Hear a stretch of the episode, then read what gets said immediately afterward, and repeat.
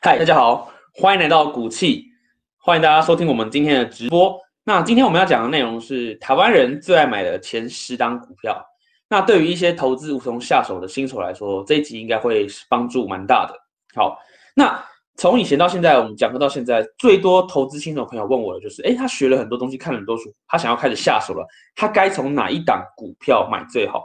那我的回答通常有两种，第一种就是买你最擅长的产业嘛。这一定是这样嘛？你最擅长的产业，你才能去预测未来，你的预测的精准度会更高，下决策的果断度也会比较有信心，可以做出最及时的决策，一定都是这样。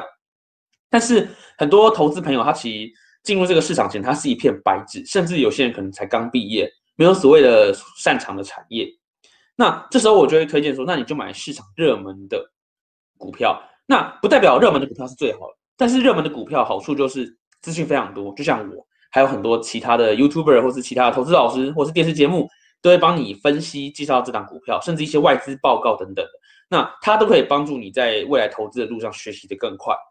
所以，我们今天要介绍的资料，就是根据证交所公布的台湾定期定额买卖量最高的前十档股票，也就是今年二零二零年、二零二一年最新的资料。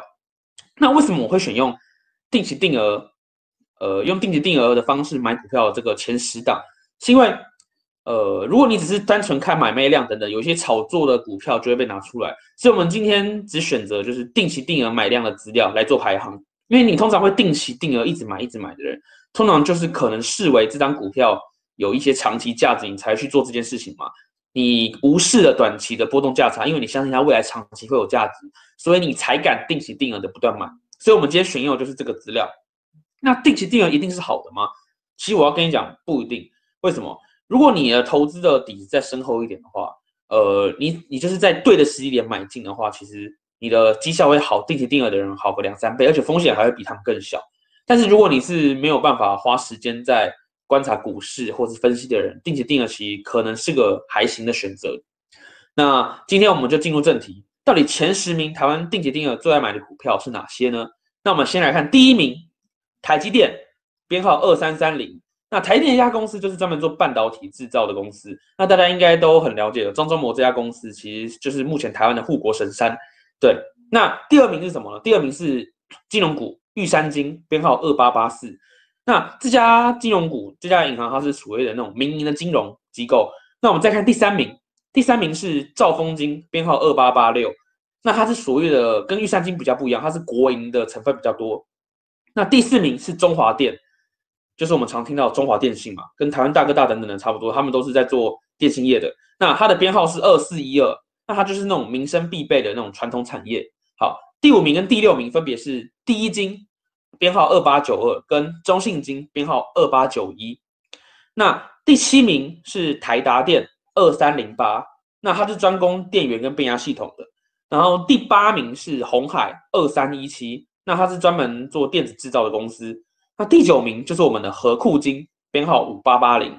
那第十名是我们的联发科，编号二四五四，它是专门做设计晶片的，呃，五厂半导体公司。那大家从这一到十名来看哦，台积电、玉山金、兆丰金、中华电、第一金、中信金、台达电、红海、和库金、联发科，大家有没有感受到一个重点？金一直听到金这个字，没错，因为大家。定期定额存股的趋势上面，最爱做的事情就是存金融股了。所以其实你看前十名，大家定期定额买的，有五名都是所谓的金融股。那金融股其实有分民跟国营，民跟国营他们在策略上跟获利的来源其实会比较不一样。对，那科技股的部分呢，剩下就是科技股嘛，像台积电等等的。那这些科技股其实都跟台湾的护国产业半导体是非常大的相关。那接下来还有像是比较不一样，像中华电，它就是那种民生必须的产业。那民生必须产业其实有很多，例如什么，很多人会买什么台泥啊、亚泥中钢啊等等的，应该都常常听到嘛。那这些产业其实没有不好，只是它并不是我们现在台湾人最爱买的前十名。好，那这十档股票其实都有自己的学问在，所以希望大家可以在下面踊跃留言，说对这十档股票哪一档最感兴趣。那我就会赶快先针对那几只股票去做介绍，去做专题，让大家了解怎么买它。那我个人呢，像这十档，我个人这些金融股基本上我每个都有持有了。对，那台积电其实就是目前台湾未来成长的大家最看好的一支嘛，所以当然自己也是有持有的。